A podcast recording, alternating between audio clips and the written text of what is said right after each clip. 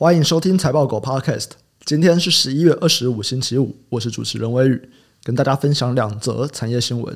第一则是来讲行销，二零二五的影音行销金额啊，将会超过文字的行销。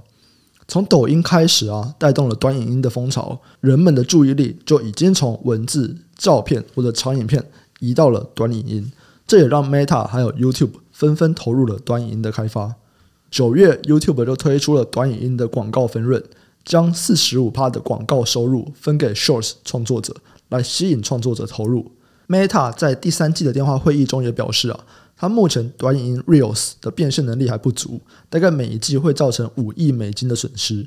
但是预计十二到十八个月以后，Reels 的变现能力将会到平均的水准。影音行销是目前数位行销中增长最快的部分。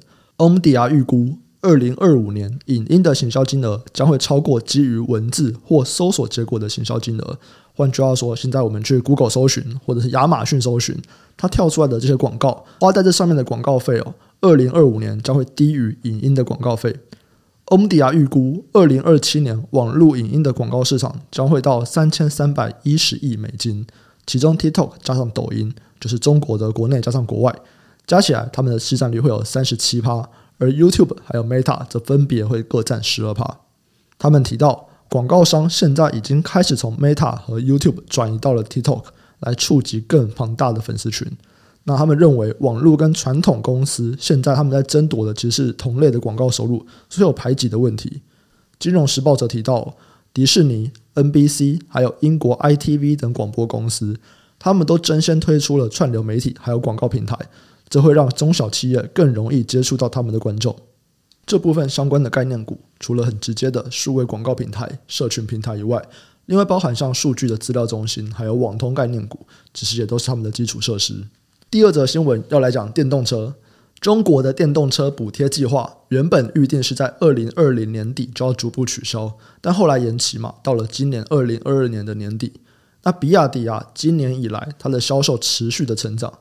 根据聚亨网的报道，他们销售的成长主要两大原因。第一个是比亚迪在电池还有半导体都有布局嘛，他们的供应链压力比较小。第二个，他们则是认为比亚迪已经在市场建立了口碑。相对来说，特斯拉它在今年十月初就有公布了它第三季的车辆交付数量，但因为物流的问题，它第三季的交付数量其实就不如预期。以目前的销量来看，根据 t r e n f o r c e 统计，二零二二年第三季。第一名仍然是特斯拉，它的销量是三十四点四万辆，市占率是十六趴。第二名呢，则是比亚迪，而且这个距离拉近了。比亚迪第三季的销量来到了二十五点九万辆，比去年同期成长了一百八十二趴。虽然啊，在第三季看起来这个比亚迪它的市占率快速的拉高嘛，拉近了跟特斯拉的距离。不过这里面还是有几个变因哦，包含说了第四季它主要的成长动能就是什么秋季的新车上市，还有年底的促销。再来，因为中国的新能源车市场补贴快要退场了，那当然在补贴前，大家也会加紧的购买，所以这个部分在中国的市场它的热度是蛮够的。那在十一月二十三号，Bloomberg 他们有一篇报道，他们就提到说，比亚迪现在有上调了部分的车型价格，主要啊还是因为补贴政策的终止，还有原物料价格上涨，所以它能不能够维持这个趋势哦，就是拉近跟特斯拉的距离，这个东西我觉得大家可以再观察一下。相关的概念股啊，就有像电动车，还有电动车的品牌。以上新闻相关资讯和相关概念股的清单，我们都有列在网站上。